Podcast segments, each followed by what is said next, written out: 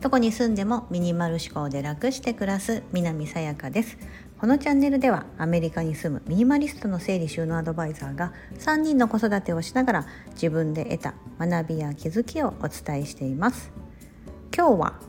立って仕事してみた結果とは？というお話をします。はい。以前ですね12月の末頃の配信でえっと、人生で捨てるべきトップ5とはみたいな感じの題名であの私配信をしたんですね。あの概要欄にリンクを貼っておきますのでもしまだ聞かれてない方がいたら是非お聞きいただければと思うんですがその内容は、えーと、YouTube でちょっとパラパラって見てたと見てた時にですねメンタリスト DAIGO さんうん、の切り抜き。切り抜きです、はい、全体ではなくてうまいこと切り抜いてくれてる動画がたまたま出てきてその題名が、えーと「年末に捨てるべきトップ5とは」だったかな、うん、年末に絡めてそれをあの配信されてたんですね。でその動画を捨てるべきものって何だろうと思ってこのメンタリスト DAIGO さんっていう方が考える何だろうと思った時にその5つがあってその中に、えーと捨てるべきものの中にですねデスクと椅子って書いてあったんですよね。椅子って言ってたんです。で理由はその人は座って何か仕事をするとかっていうの今当たり前だけどそもそも人間の体ってこう座るようにできてないから長時間座ってると腰を痛めたりとか、まあ、生産性が上がらないとかいうのがあるので、えーと、僕は仕事する時スタンディングデスクで立ったまま仕事しますよみたいなことをおっしゃっててほうほうと。私の5つのうちのそれはやったこやってなくっていつもダイニングテーブルに、まあ、そのずっと座ってる時確かに腰痛くなんで骨盤クッションみたいなのを引いてこうパチパチっとこうパソコンやったりとかやってたんですね。なんですけどそれを聞いてからこの年末ぐらいからですね立ってやっております。まあまだ1週間とかあとそれぐらいなんですけど年末年始ちょっとお休みしててまあそこまで仕事してなかったんですけど、まあ、1週間ぐらいやってみてのちょっと早々にどうなのかという結果を途中経過みたいな感じですけどお伝えしたいと思います。メリットとデメリットそれぞれお伝えしますね。まずメリットはやっぱりですね立ってるから早く終わらせようと思って結構集中して早く仕事が進むようになってると思います。まあ、これ実感ですけどね、うん、単純に私のただ個人的な感想なので皆さんがね皆さんそうであるわけではないと思うんですが今この、えーと、収録をしているスタンド FM も立ってます。この年末年始の分は全部立って収録してますね。ちょっと外から配信したもの以外は、うん、立ってます。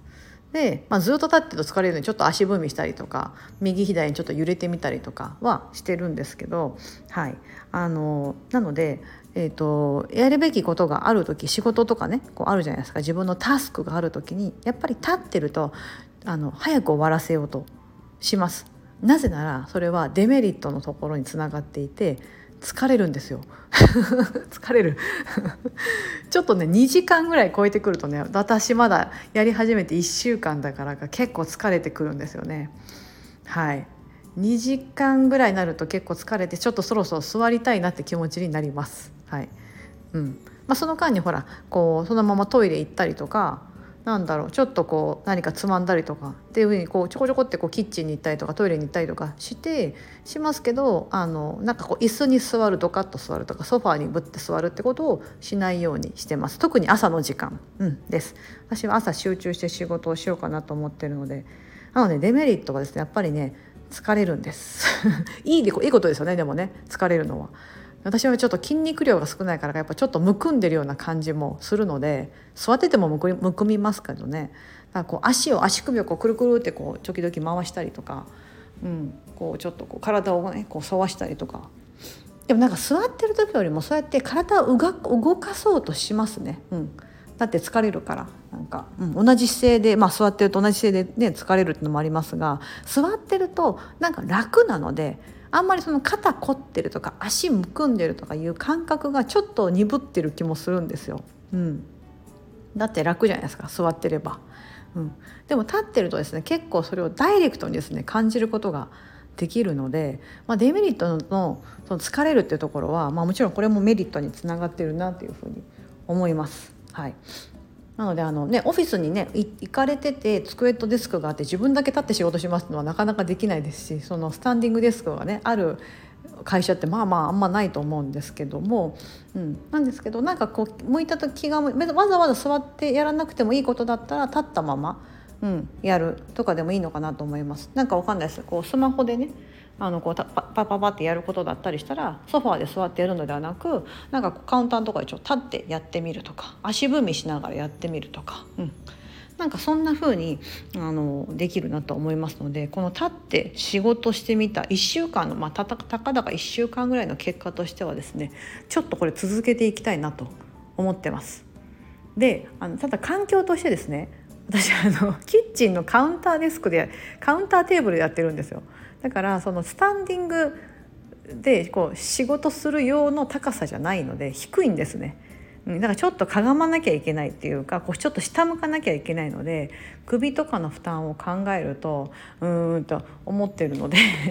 なんかこうパソコンをこうちょっと持ち上げれるようなあるじゃないですかこうパソコンをね姿勢よくするためになんかそういうのを買った方がいいのかな、えー、でも物増やすの嫌だなとかいう風な感じで葛藤しております。はい。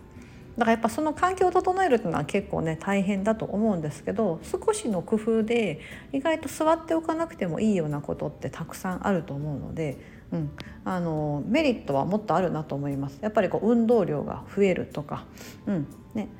あの確かにうちの父もですね私の父はあの大阪で、えーとまあ、一緒なんです。個人事業主なんですよね。自分であの設計事務所というかもともと設計士で